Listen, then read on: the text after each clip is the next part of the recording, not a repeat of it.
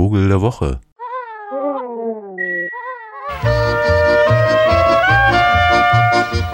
Guten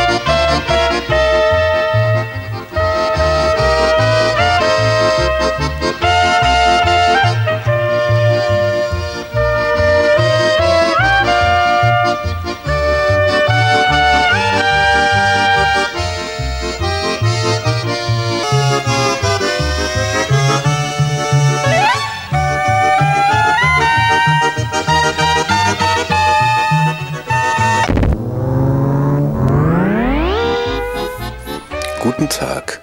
Mir fällt immer mal wieder auf, dass ich geneigt bin und äh, auch so in den Reaktionen kann man das immer mal raushören, diese Vogelgeschichte hier irgendwie zu vermenscheln. Ne? Also immer so Parallelen zu unserem äh, Dasein herzustellen. Und das ist natürlich aus biologischer Sicht total verwerflich. Andererseits schauen wir uns ja nun mal das Umgebende genau aus dieser Perspektive an.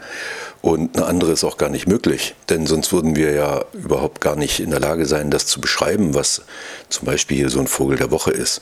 Und äh, natürlich ist es sozusagen in diesen Wochen so, dass man so ein komisches Gefühl hat von einerseits immer noch gelockt zu sein. Also da gibt es ja überall so Beschränkungen und die sind nicht nur finanzieller Natur, die sind dann auch bewegungstechnischer Natur und sich treffen und so, auch wenn das jetzt alles aufgelöst wird. Andererseits ist es ja nun mal irgendwie Sommer geworden. Und es gibt so einen Bewegungsdrang. Außer vielleicht bei einigen, die ohnehin da wohnen, wo sie sich ungern wegbewegen, wie zum Beispiel so in den Bergen. Ich habe immer das Gefühl, dass zum Beispiel die Bayern, die Bayern, ne? also außerhalb der Städte und der urbanen Zentren, dass es da schon so eine Art Standorttreue gibt. Man geht da nicht gerne weg. Vielleicht gibt es auch auf der Schwäbischen Alb, vielleicht auch in der Eifel. Aber es ist so ein Ding von Bergen irgendwie. Also Leute, die in den Bergen groß geworden sind, irgendwie ne, haben die da dieses Heimatding auch laufen.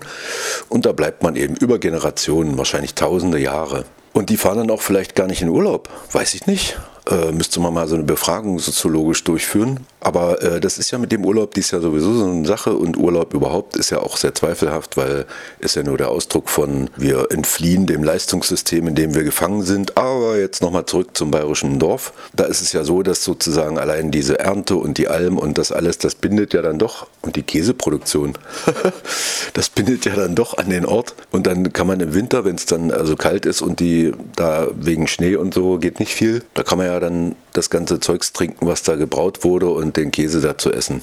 Und dann ist schon wieder das nächste Jahr und da muss man schon wieder ran. Also da ist ja Urlaub vielleicht sowieso nicht. Aber das ist ja auch alles super schön, ne, wie wir von Heidi wissen. Und äh, immer dieselben einsamen Rufe der Steinadler oder unseres Vogels der Woche. Denn das ist ein standorttreuer Bergspecht, einer der beiden, die es in Mitteleuropa gibt. Da gibt es den Weißrücken und den Dreizehnspecht und beide sind so an die oberen alpinen Gebiete gebunden. Also der Dreizehnspecht, der heißt übrigens Dreizehnspecht, weil er tatsächlich seine sozusagen, ja, diese drei Finger, die da so, die, die Krallen, wie sagt man denn mit Vogel? Müsste ich eigentlich wissen. Jedenfalls diese drei Zehen, die sind so ein bisschen abgespreizt, wie bei so einem Hocker, damit er gut steht. Ne? Also eine so in der Mitte nach vorn und zwei so. Und dann kann der tatsächlich, weil die auch noch beweglich sind, sogar rückwärts den Baumstamm runterhüpfen. Denn an den Baumstämmen ist er zumeist zugange. Wieso Spechte das gemeinhin tun, außer vielleicht Grünspecht, der immer Ameisen sammelt und so. Aber der nun nicht. Der ist an Nadelbäume gebunden, in den Alpen, vor allen Dingen an Fichten und äh, weiter südlich. Es gibt ihn so bis in die Rhodopen hinein oder den Karpaten folgend in die Hohe Tatra. Da sind es dann auch Kiefern in einer anderen Unterart. Und dieser alpen 13 specht zum Beispiel, der geht dann so rings um die Fichte herum, um den Stamm und ringelt den Baum sozusagen, indem er da so hackt, so ein Hackspecht, um nämlich diese Gänge von Käfern unter der Rinde ausfindig zu machen und die dann natürlich, also die Larven vor allen Dingen, zu fressen, aber auch gerne mal so ein bisschen Baumsaft ne, zu genießen. Und dieses Ringeln ist dann auch so ein Zeichen, daran kann man sehen, ah, da war ja ein 13-Specht. So, wie sieht er aus? Ein bisschen wie unser Buntspecht, aber hat eben keine so eine weißen Flecken an den Flügeln, sondern nur so ein bisschen schwarz-weiß gebändert an den Flügelspitzen. Unterseits ist er weißlich mit ein paar schwarzen Flecken und sehr auffällig ist der schwarz-weiß gestreifte Rücken. Das ist eigentlich wie so ein V, so ein weißes V, was so zusammenläuft und so ein bisschen gestrichelt. Sieht sehr hübsch aus. Und das Gesicht ist auch ganz anders als der Buntspecht. So richtig mit so schwarz-weißen Linien, also so fast so zebramäßig. Auf dem Oberkopf äh, sind so die Enden der Federn so ein bisschen gelblich. Dadurch wirkt das auch so wie so ein gelb-grauer Fleck auf dem Kopf. Naja, aber ist so die Größe unseres Buntspechts, müssen Sie sich vorstellen. Also den kennen Sie ja wahrscheinlich.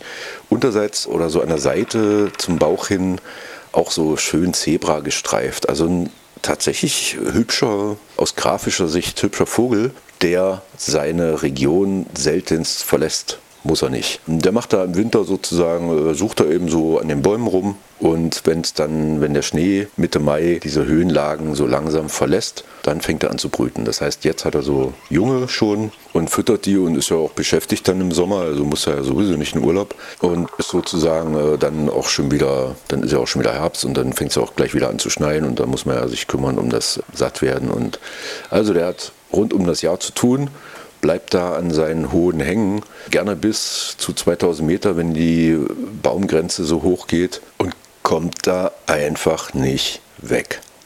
Jetzt kann man natürlich sagen, ja, die Greischen Alpen oder die Savoyer-Alpen oder Niederösterreich bis zum Wiener Wald ist ja auch alles schön, nicht wahr? Oder Rhodopen oder Karpaten, wenn man denn Berge mag. Jetzt ist ja mein Problem, ich bin überhaupt nicht so ein Bergfan, weil das einen immer so ein bisschen die Sicht versperrt, da so diese Hänge und Berge und dann überhaupt auch immer alles gleich aussieht. Und ja, der Specht ist halt auch immer da und viel kommt da auch nicht dazu. Ich bin halt Flachlandbewohner, dazu wahrscheinlich noch Nomade. Was mache ich denn jetzt mit meiner Standorttreue? Ich meine, äh, schlimm genug, dass ich hier so lange in Halle schon standorttreu bin.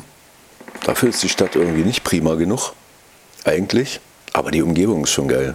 Also man kommt hier schnell in so mediterrane Landschaften oder in küstenähnliche Binnenseelandschaften oder wenn es denn sein muss, auch mal in Bergwälder, wenn irgendjemand anders mit mir unterwegs ist, der eben so Berge mag oder die. Und insofern äh, ist meine Standorttreue ein bisschen weiter gezogen und ich fühle allerdings das dringende Bedürfnis auszubrechen. What to do? Und kein Geld in der Tasche. Ich habe eine Idee. Ich besuche den 13-Specht in Österreich. Vielleicht. Ich weiß nicht. Ich kann das Stay Home schon gar nicht mehr hören. Ich glaube, ich brauche Küste, Horizonte. Unser Vogel der Woche wird die Küste niemals zu Gesicht bekommen. Insofern hat er mein ganzes Mitleid, auch wenn er so hübsch ist. Der 13-Specht, der Vogel der Woche. Tschüss.